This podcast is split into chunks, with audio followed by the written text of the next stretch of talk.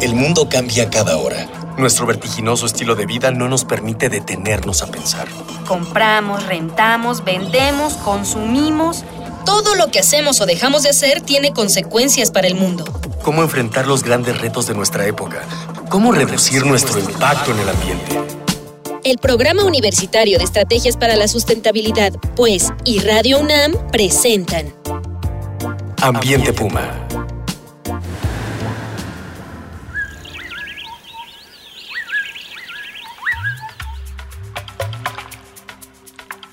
Hola, ¿qué tal? Soy Dalia Ayala y a nombre de Mireya Imas, directora del Programa Universitario de Estrategias para la Sustentabilidad de la UNAM, les doy la bienvenida a su programa Ambiente Puma, Voces, Ideas y Acciones Sustentables. La sesión anterior hablábamos sobre esta, este tema de los megaproyectos y cómo hemos cambiado la visión de lo que significan y lo que implican en términos de, bienestar social y desarrollo económico. Y queremos seguir platicando sobre cuáles son los impactos, el papel que están tomando a la hora de planificar las acciones acciones productivas en nuestro país y para ello seguiremos con la segunda parte de la emisión dedicada a megaproyectos.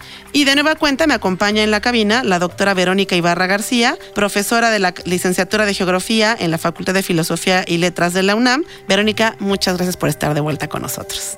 Muchas gracias por la invitación. Y antes de retomar la charla con nuestra invitada, pues vamos a escuchar un sondeo con estudiantes de la UNAM a quienes les preguntamos, ¿conocen algún megaproyecto?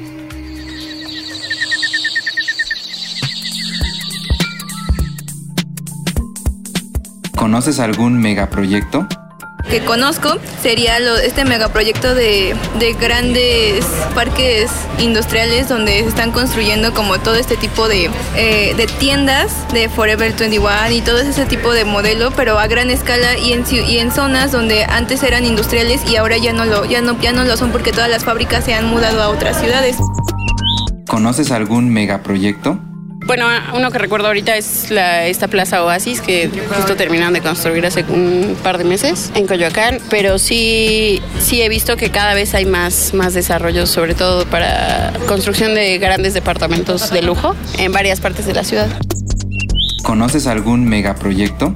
Los más eh, cercanos a los que yo tengo conocimiento son los proyectos turísticos que están desarrollando. Estamos hablando de las zonas, por ejemplo, del, Caribe mexicano, ¿no? Y actualmente, pues, zonas de un valor potencialmente económico, que son ya la parte de la península de Baja, Cali- Baja California. Simulando al complejo turístico de Cancún, ¿no? Que ha sido un completo fracaso. Eh, pues megaproyectos, existen muchos, pero lamentablemente no se tiene el conocimiento de cuáles son ni en dónde se están ubicando.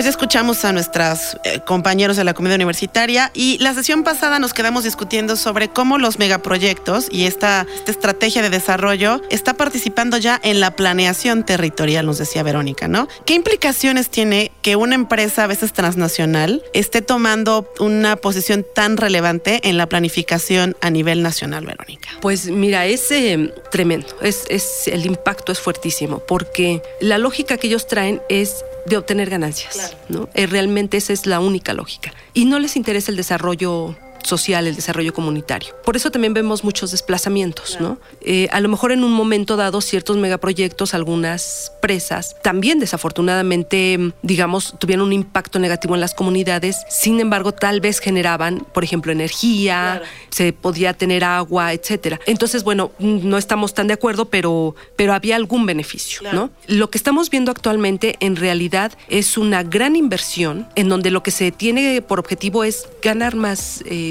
dinero para las grandes empresas, ¿no? Inclusive hay, hay un elemento que, que, es interesante, que yo todavía no lo he trabajado, pero que lo tengo ahí como pendiente, porque en algún momento, ve, viendo las noticias, por ejemplo, de megaproyectos que se desarrollan en Europa, que también se desarrollan, pero es más difícil que los hagan porque la población está más, eh, digamos, involucrada en, en, su mismo entorno, en cuidar sus cosas, ¿no? Su, claro. su patrimonio cultural, su tradición, su historia. En donde vemos que se hacen también megaproyectos eh, de gran magnitud con un alto costo social. Por ejemplo, en países que no tienen una vida democrática. Claro. Por ejemplo, en China. ¿No? En China tenemos megaproyectos como la presa de las tres gargantas que te dicen vamos a mover 10 millones de personas y uno dice, ¿qué es eso? Pero no hay una forma de resistencia. Y esto, digamos, también está mediado porque son las mismas empresas constructoras.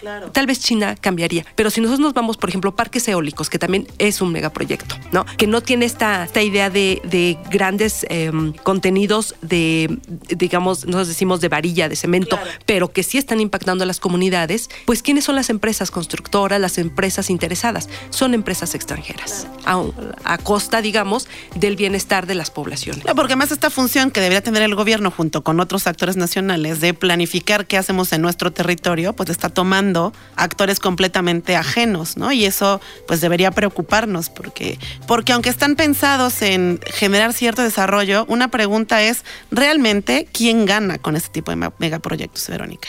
Sí, mira, nosotros pensamos que realmente quien gana es, digamos, eh, por un lado serían las empresas que están involucradas aquí, que no se ha indagado mucho, yo creo que es un tema indagar, las grandes empresas que...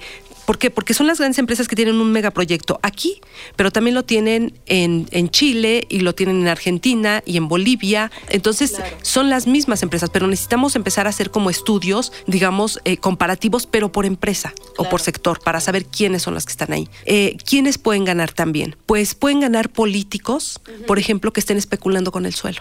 Eso es muy común en nuestro territorio. Si nosotros vemos históricamente cómo se han desarrollado los megaproyectos, muchas fortunas de políticos han salido de ahí. Hay un sociólogo que a mí me gusta reconocer porque él hace un estudio en los años 70 sobre Acapulco y él da nombre y apellidos de quiénes son los políticos y los empresarios nacionales que salen beneficiados con la construcción de Acapulco. Si pensamos en eso, Acapulco es un primer megaproyecto turístico que después lo podemos ver ya replicado con, digamos, a otra dimensión en Cancún y en Iztapa. ¿no? Por ejemplo, hay un, ahorita hay también un problema muy fuerte, un megaproyecto que se desarrolló, lo que eh, Bahía de Banderas, en Nayarit, Punta Mita. Toda esa zona ahorita está teniendo problemas muy fuertes porque grandes empresas, también, por ejemplo, hay las empresas turísticas, ¿no? Que llegan y hacen cosas que de verdad son inconcebibles para uno, ¿no? Que es como van y desecan manglares y van y quitan ríos, o sea, es de verdad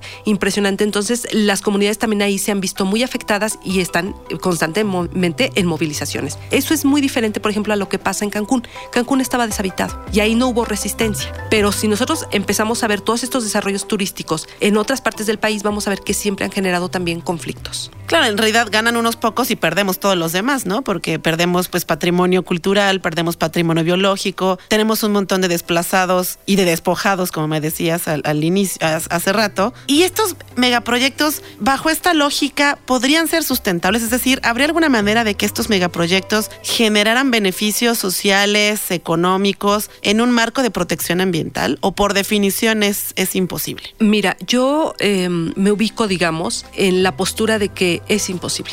Es una contradicción, o sea, es una contradicción que no puedes resolver favorablemente, porque el impacto es fuertísimo y es irreversible. Por ejemplo, la manifestación de impacto ambiental. Precisamente viendo los megaproyectos, cuando empiezan las protestas en los Estados Unidos por parte de los, de los ecologistas, entonces lo que ellos dicen es, eh, en Estados Unidos dicen, bueno, vamos a generar este instrumento que es la manifestación de impacto ambiental. Y entonces lo que analizan, digamos, es la parte como biológica, el impacto biológico. Y entonces ellos dicen, bueno, pero esto se puede replicar eh, en una idea, digamos, muy mecánica, muy de quito el cactus de aquí y lo coloco acá, Claro, ¿no? Y, y claro. hay una, digamos, hay una tendencia así. Y que ocurrió en Simapán, ¿no? Yo me acuerdo que hubo gente rescatando flora y fauna antes de la presa en Exacto. Simapán. La cuestión es, ¿y cómo rescatas, por ejemplo, a la sociedad? O sea, ¿cómo le restituyes la vida? Eso no tiene forma de ser restituido. Te voy a comentar, eh, yo haciendo trabajo de campo, digamos, para la evaluación de un megaproyecto, que fue como yo me empecé a involucrar en esto, y en la entrevista con la gente, un día me dijo un, un campesino, me dijo, es que si esto lo inundan, es como si mataran a un hijo, porque jamás lo volvería a ver. En ese momento, yo dije, esto es la pérdida que implica, ¿no? Es, es una pérdida, no lo recuperas, porque no es lo mismo que puedas migrar y a lo mejor regresas o hay un desarrollo y una toma de decisión. Aquí es te, te despojan, te destierran, claro. ¿no? Y no vuelves a ver ja- jamás esto. Entonces,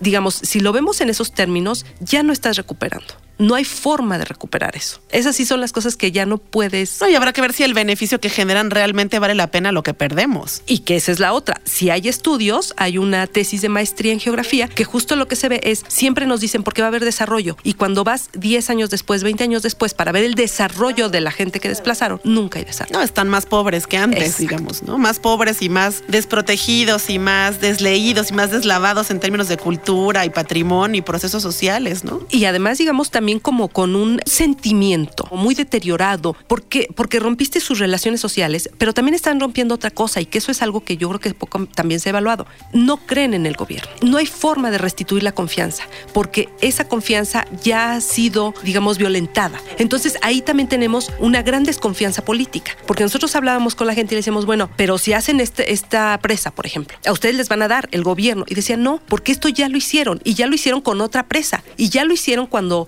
nos expropiaron por causas de utilidad pública para el tendido eléctrico. Mira, todo el tendido eléctrico, para que nosotros nos llegue energía aquí ahorita, todo corre por tendido eléctrico. En algún momento a alguien se le tuvo que expropiar. Y lo que nosotros hemos registrado en las distintas investigaciones es que a la gente se le paga 20, 30 o 40 años después. Pues muy bien, eh, ya nos estamos acercando al cierre, pero antes me, me, gustaría recordarles nuestras vías de contacto en Twitter, arroba UNAM Sustentable, en Facebook, Sustentabilidad UNAM o al correo electrónico miguel.ribas, arroba sustentabilidad.unam.mx. Recuerden que este espacio lo construimos todos y con sus voces, ideas y acciones estamos haciendo comunidad. Es un tema muy interesante. Eh, me, parece muy importante, Verónica, no dejar de hablar de, después de toda esta erosión social y de pérdida de gobernanza y de des desestructuración de las comunidades, ¿qué podemos hacer? Vamos, me decías hace rato que en algunos lugares donde la, democracia se ejerce de manera más efectiva, donde la comunidad está mejor organizada, se han podido poner estas estos megaproyectos.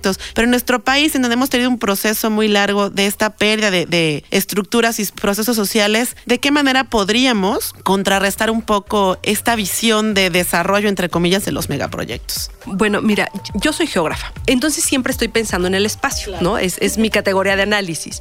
Y primero yo creo que habría que tomar conciencia del espacio. No tenemos generalmente conciencia, tenemos conciencia del tiempo, pero no del espacio. Y nuestro espacio eh, nos movemos a través del espacio, ¿no? Y, y producimos espacio. Entonces, eh, realmente es muy importante. Ahora, generalmente, digamos, nosotros lo vivimos de una manera muy empírica, pero uh -huh. hay especialistas del espacio. Y esos especialistas sí están pensando para qué usar el espacio. ¿Por qué te digo todo esto? Porque generalmente nosotros no nos damos cuenta lo que están pensando para nuestro espacio claro. hasta que se ya entran los grupos especializados. Pero todos los proyectos tienen una fase, digamos, de diseño. Ese diseño a veces puede ser 40 años antes.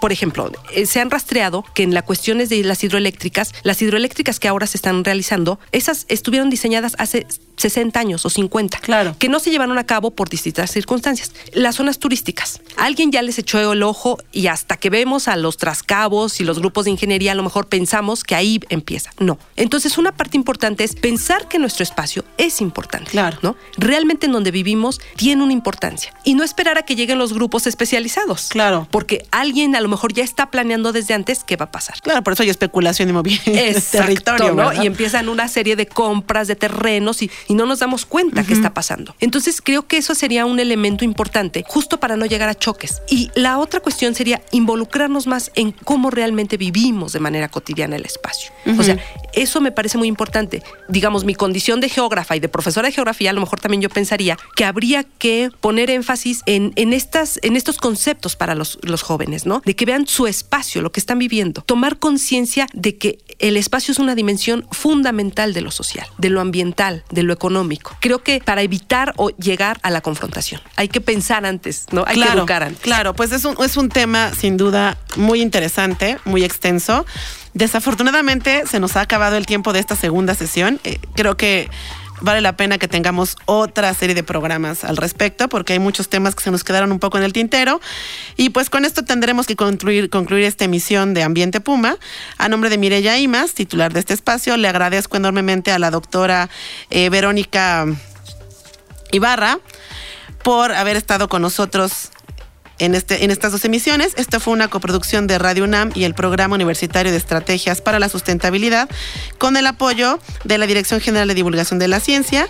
En los controles y producción estuvo Miguel Alvarado, en la investigación, sondeos e invitados Miguel Rivas, Jorge Santos, Juan Antonio Moreno y Jorge Castellanos de nuestro equipo de Educación Ambiental y Comunicación. Los invitamos a que nos sintonicen semana a semana para seguir reuniendo ideas, voces y acciones sustentables aquí en Ambiente Puma. Hasta la próxima. Una pequeña acción. Un cambio de actitud. Nuevos hábitos. Y nuevas formas de entender y relacionarnos con el mundo. Paso a paso. Aportamos un granito de arena. Para construirnos un futuro. El Programa Universitario de Estrategias para la Sustentabilidad, pues, y Radio UNAM presentaron Ambiente Puma.